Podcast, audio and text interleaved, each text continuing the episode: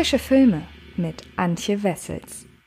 Herzlich willkommen zu einer weiteren Ausgabe des Frischfilme Podcasts präsentiert von fredcarpet.com. In dieser Ausgabe möchte ich euch von einem Horrorfilm erzählen, der aktuell in den USA für Aufmerksamkeit sorgt. Hierzulande ist der Film ab Oktober auf DVD, Blu-ray und als Video on Demand erhältlich.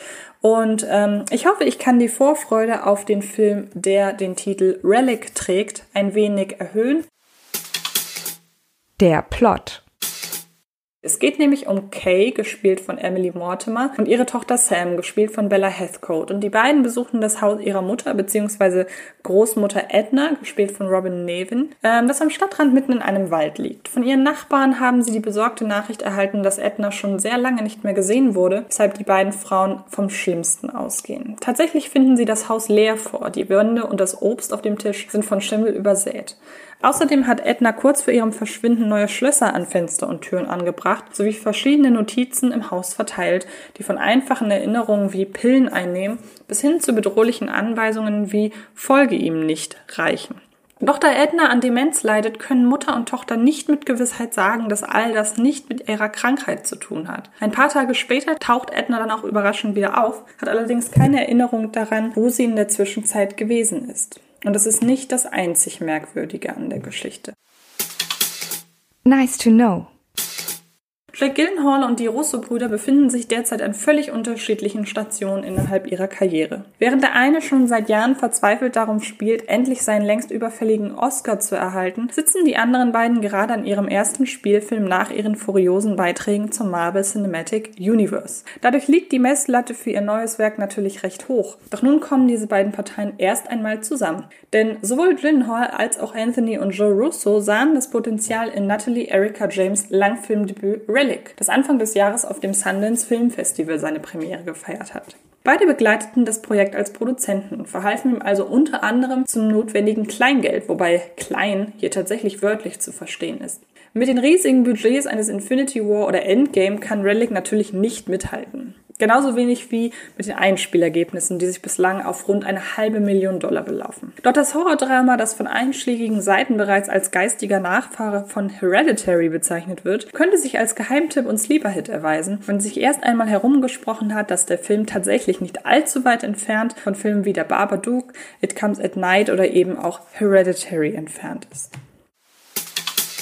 Antjes Meinung Beobachtet man die aktuellen Horrorfilmtrends, entdeckt man neben diversen Sequels und Remakes, Netflix-Serien und mal mehr, mal weniger gelungen Blumhouse-Billigproduktionen, was in diesem Fall übrigens keineswegs abfällig gemeint ist, sondern einfach eine Tatsache, vor allem eine Art neuen intellektuellen Horror. Die zum Vergleich mit Relic herangezogenen Kandidaten erzählen in erster Linie von Verlust, Trauer und der Angst vor dem anderen. Erst in zweiter Instanz wollen sie den Zuschauer über klassische Horrorfilmmechanismen schockieren.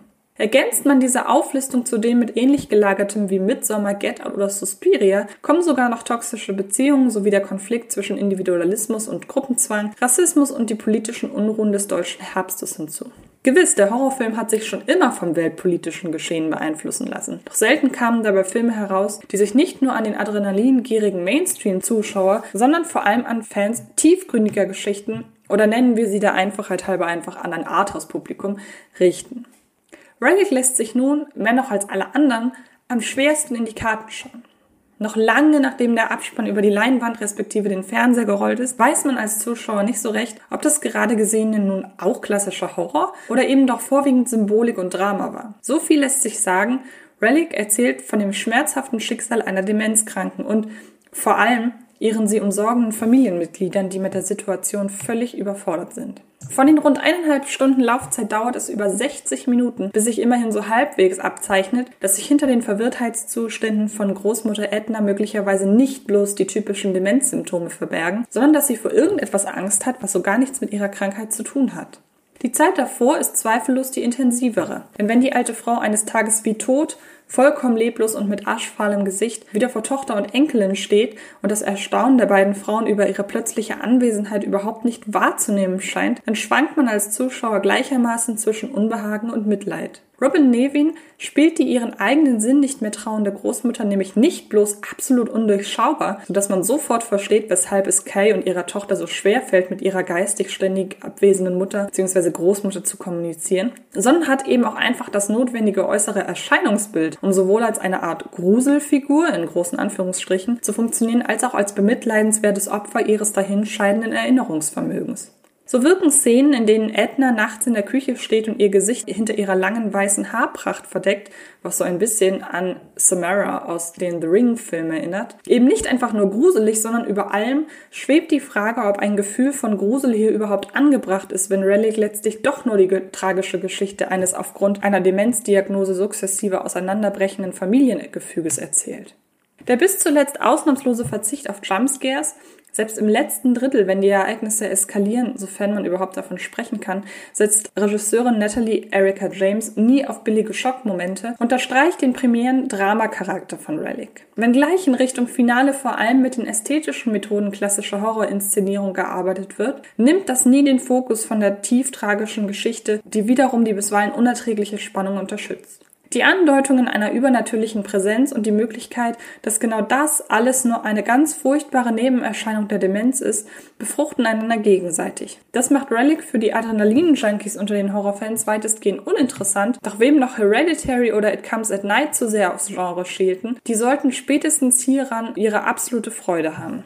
Vermeintliche Versprechungen wie etwa, dass auf unheimliche Klopfgeräusche aus den Wänden oder verrückte Möbel zwangsläufig etwas Böses folgen muss, lösen die Macher hier selbstbewusst gar nicht erst ein, sondern wählen stattdessen einen ganz anderen Ansatz, um die rätselhaften Vorkommnisse zu erklären. Und die Auflösung des Ganzen geht dann sogar mehr ans Herz als viele andere klassische Dramen über Demenz. Kurz zusammengefasst. In Relic trifft ein tieftrauriges Demenzdrama auf eine klassische Geisterhausgeschichte. Beide Elemente beflügeln sich gegenseitig, sodass man am Ende gar nicht weiß, ob man das alles nun verdammt traurig oder echt gruselig finden soll.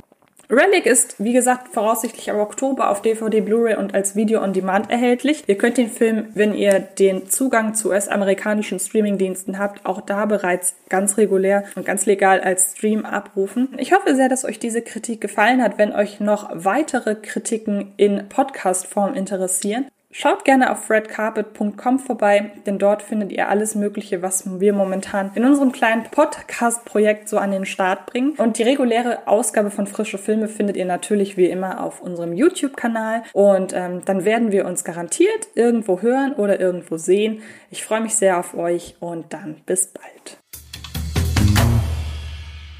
Das war Film ist Liebe, der Podcast von Fred Carpet.